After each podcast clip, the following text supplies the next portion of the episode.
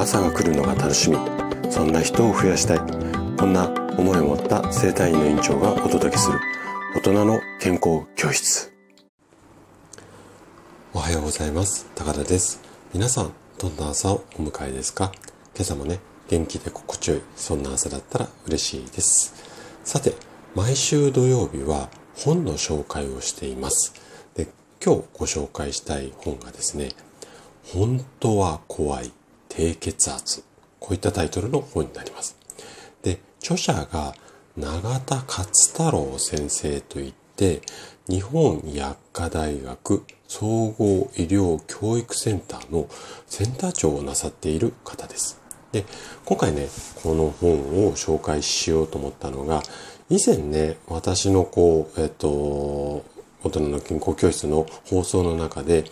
血圧を高めるために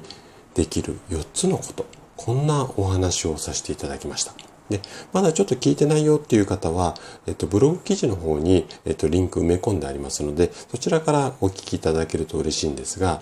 でね、この放送をした時に、血圧をこう上げる方法っていうのを知りたい方っていうのが非常に多かったんですよね。で、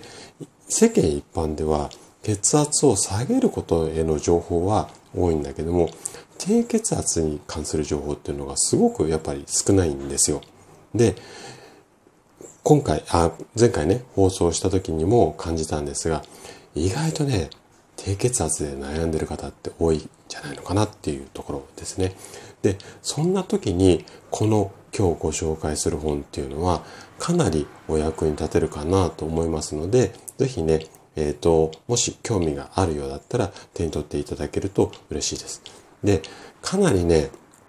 内容的にはボリュームあります。ページ数もかなり多いです。ただ、とてもね、こう、わかりやすく事例なんかも踏まえて紹介されているので、結構読みやすいと思います。あとは、自分が当てはまる項目をあの、拾い読みっていう形でも OK だと思いますので、そんな感じでね、あの、1から10まで全部っていうよりも、こう、つまみ食いみたいな読み方でも結構参考になると思います。じゃあね、どんな内容書かれているのかっていうのをちょっと紹介したいんですが、えっ、ー、とね、第1章から第9章まであります。うん、結構ボリュームありますよね。で、第1章が意外に知られていない低血圧の実態。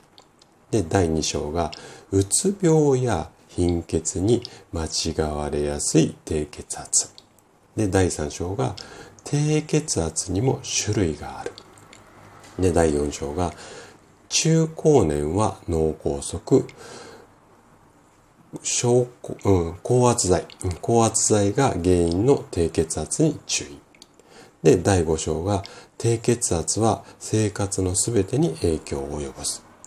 で、第6章が、低血圧の治療1ということで、患者さんの低血圧を正しく理解する。で、第7章が低血圧の治療2ということで、ライフスタイルを改善する。で、第8章が低血圧の治療3ということで、薬剤を使った治療。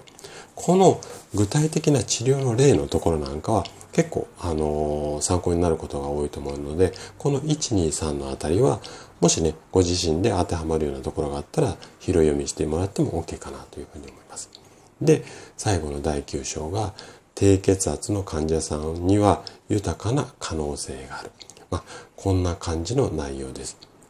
で、血圧が低いことでは、低いことでね、悩む方だけではなくて、今はまだ血圧に問題ない方にも、ちょっとね、読んでほしい一冊になります。で、例によって例のごとくね、図書館にもね、